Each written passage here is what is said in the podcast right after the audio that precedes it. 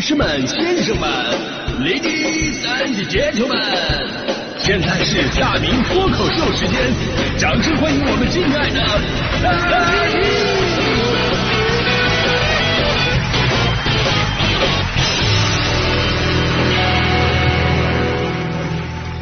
好，欢迎各位来到今天的大明脱口秀，我是大明啊。说到麻辣烫啊，在早些时候流传着关于麻辣烫非常著名的一个故事，说的是一个青岛的女生去找她成都的网恋男友，然后呢，男朋友啊就请她吃了六块钱的麻辣烫，结果女生就跟男朋友在一起了，啊，在一起了。后来女生心里极度不平衡啊，不平衡，六块钱麻辣烫就把自己轻易的给许配出去了。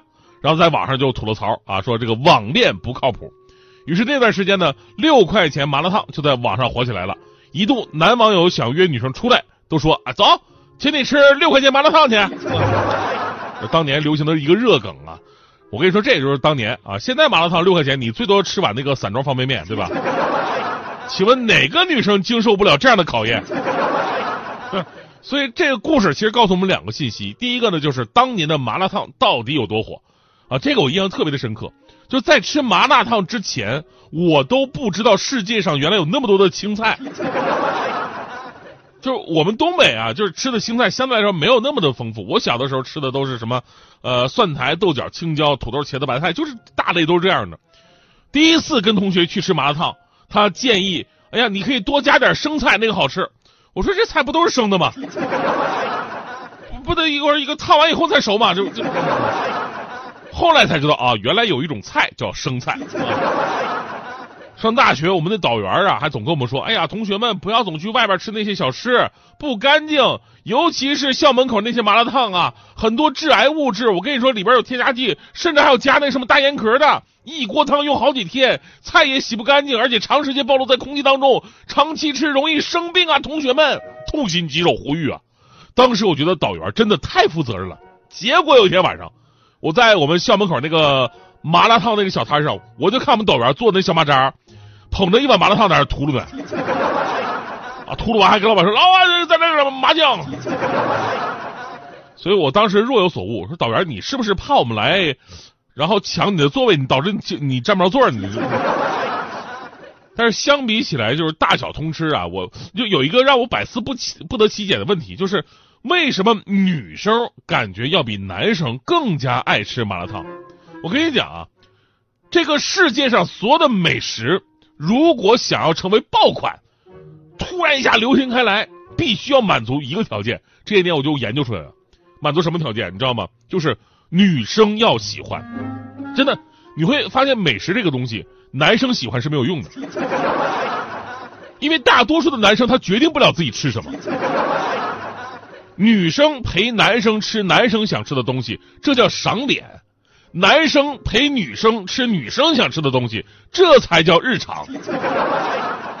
就相比自己一个人吃饭，女生更喜欢跟男朋友一起吃饭。你知道为什么吗？不是因为男朋友可以给自己买单，女生那么可爱，没有那么的肤浅。女生更喜欢跟男朋友一起吃饭的原因，其实很纯粹，就是因为可以吃到更多不同的好吃的。男生的认知一般都是啊，这份饭是我的，那份饭是你的。在女生看来，不，这都是我的，你也是我的。咱们说回麻辣烫，而麻辣烫之所以成为几十年的爆款美食，就是因为女生太喜欢了。所以我一直搞不懂，就很多女生为什么那么爱吃麻辣烫？她们平时都很文静啊，然后呢也不能吃辣呀，但是每次就拒绝不了这个麻辣烫的诱惑，一边辣的嘶嘶哈哈的，一边往嘴里边炫。最奇葩的就是我当年的初恋呐，我当年初恋他一点辣都吃不了啊，然后硬要我给他去校门口打包一份麻辣烫送到他寝室，还特意嘱咐我说帮他点一份麻辣烫，不要麻也不要辣。啊，那会儿是东北的冬天呢，我去我们校门口最火的麻辣烫排了半天队，拿到手之后冰天雪地，我又走到他们寝室，电话让他下楼，告诉他。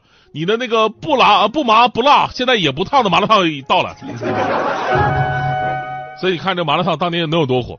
当然，我们刚才说这个六块钱麻辣烫的故事传递出来的信息有两个嘛，一个是当年麻辣烫真的太流行了，另一个就是麻辣烫当年真的很便宜呀，现在怎么就这么贵啊？前几天呢有一个话题嘛，说吃了一碗三十五块钱的麻辣烫，登上了微博热搜，啊，就表示麻辣烫太贵了，没点几个，然后呢，这这就收费这么高，很多网友也跟着纷纷吐槽。比方说武汉市的呃李女士就说自己家附近，啊，在一个商场吃那个麻辣烫，自己直接就在那个餐碟自助取餐那个取菜嘛，然后呢取完了以后称重计价，他说想着没种我就拿两三片，分量也不多。取菜也比较随意，就结账的时候才发现将近五十，有点小心疼。大家伙都知道麻辣烫有一个悲伤的称呼，叫一个人的火锅嘛。寂寞的背后，其实还有着经济实惠的意义。这你们知道我当年就我们当当年在东北吃那个东北麻辣烫，一碗才多少钱吗？三块钱一碗，最多不超过五块钱，六块钱根本就做不到，因为碗不够大。呃，当然，就那会儿便宜啊，一方面是物价呀，包括开店的成本比较低，还有一个比较重要的原因呢，就是我们以前东北麻辣烫没有现在这个这么多的素材那么复杂，什么荤菜都没有，就是一堆的蔬菜，大家伙凭自己的实力往这个漏勺里边装，你装多少，老板给你煮多少，价格都是一样的，所以先装什么菜，最后放什么压上去都是经验，啊，反正就满满登登的也就几块钱，但后来有一次啊，就后来我去温州工作了嘛，有一次。我去吃那个麻辣烫，我吃第一次吃带荤的那个麻辣烫，各种丸子、肥牛，竟然还有脑花。当时我还是天真了，我就按照东北吃麻辣烫那个风格去装的嘛。最后一结账，一百二十六。那一年是二零零五年，我就问当年我这碗麻辣烫能不能征服一个女网友？这都我都快跪了。从来没有吃过这么贵的麻辣烫啊！最重要是没吃饱啊！本来是想省钱吃个麻辣烫，结果导致我那个月差点破产，一点不夸张，我那一个月工资才两千块啊！哎呀，我当时给老板付钱的时候，我那个拿出两百块，我点了好久我才给老板，我就那两张，我一直在搓，希望搓出第三张来。所以现在麻辣烫价格过高，其实我个人是有点麻木了。呃，有点麻木了，就所以解释这个问题啊，不得不说一下这个麻辣烫的变迁史。我们都知道四川麻辣烫，对吧？嗯，但是你们知道四川麻辣烫其实是在东北火起来的吗？麻辣烫源于四川啊，这没问题。但如果你要在四川找麻辣烫就很难，因为麻辣烫在四川并不是那么流行，它竞争对手太多了，而且个个很强大，什么火锅啊、串串啊、冷锅啊、钵钵鸡呀，还有这个是冒菜呀，对不对？有的时候四川人都不知道啥是麻辣烫。但是被四川人打入冷宫的麻辣烫却并没有消失，一路辗转被带到了东北。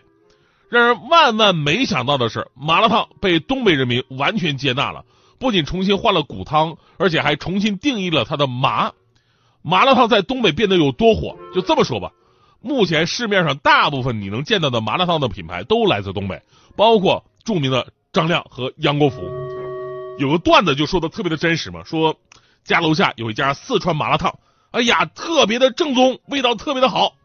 呃，吃的时候呢，正好遇到老板了，然后就问他，哎，你们家麻辣烫这么正宗？老板，你是四川人吗？老板说，嗯的，那必须的，一口倍儿地道的黑龙江南部口音。而在麻辣烫完成这个重心迁移迁徙之后啊，产品本身也发生了很多的变化，完成了从摊位到小门脸到门店再到商场的一步一步升级。此刻的麻辣烫啊，其实再也不是我们印象当中的那个街头小吃了，而是变成了一种菜系。就麻辣烫，它只是一个做法了，这里边放什么那就不好说了，对不对？那可贵可便宜啊！那可贵的话，那什么龙虾青口扇贝，蔬菜是无土水培的，虾娃虾环儿是是虾滑是手手打的，奶油生菜是波士顿的，涮菜里边有什么冬虫夏草，涮肉里边有新西兰雪花和牛。看完之后，我就觉得有必要吗？吃麻辣烫的人有有追求食材的必要吗？真的，就好像我都吃方便面了，我还在乎在乎在乎这玩意儿健不健康吗？我这时光变迁呢，上百块的麻辣烫再好，它也带不走当年吃六块钱麻辣烫的姑娘啊。现在的麻辣烫本身它美食的属性越来越高了，这明码标价咱也说不出来啥。但是呢，却再也吃不出当年街头的那种烟火气。就这种烟火气，不仅仅是来自美食，你知道吗？也是来自吃美食人他身上的那种市井气息。这个就特别的搭配，就好像当年有一天深夜，我去了一家特别脏乱差的街头小店麻辣烫啊，店里边是烟雾缭绕啊。只见隔壁桌，桌上摆着一份麻辣烫，然后两个男人，彼此都是一身的疲惫，然后呢，各自诉说着人生的苦难、命运的不公、生命的坎坷和自己的无奈。俩人说着说着吧，都沉默了。你要知道，男人最悲伤的时候不是哭，而是气。就那种无声的沉默，承担下了所有的悲伤。而当时的我在当地已经是小有名气了啊，小小的公众人物。我就希望我能用我的正能量赶走他们的阴霾，我希望他们能够重新振作，重新找到人生的希望。于是我上前，我安抚他们说：“兄弟们，我请你们喝杯酒吧，啊，灌醉自己。”就不会在意生活的种种不堪了。这两个男人啊，当时特别惊讶，没想到有人会主动找他们搭话，而且请他们喝酒。哎呀，两个男人就是说：“谢谢啊，兄弟，我俩不喝酒，我俩都开车了。”拿手一指，我顺着他们手指的方向，我看到了一辆宾利和一辆保时捷911。没等我缓过神来，两位大哥又说了：“说哥们儿，你要真想喝的话呢，可以去我们那个外滩那个会所去喝去。” 那一刻，我突然明白了，原来。富人的烦恼，我确实理解不了。但是这就是麻辣烫的魅力嘛，对不对？一个大碗比脸大，穷人富人都装下，又放麻又放辣，最后大家伙区别都不大。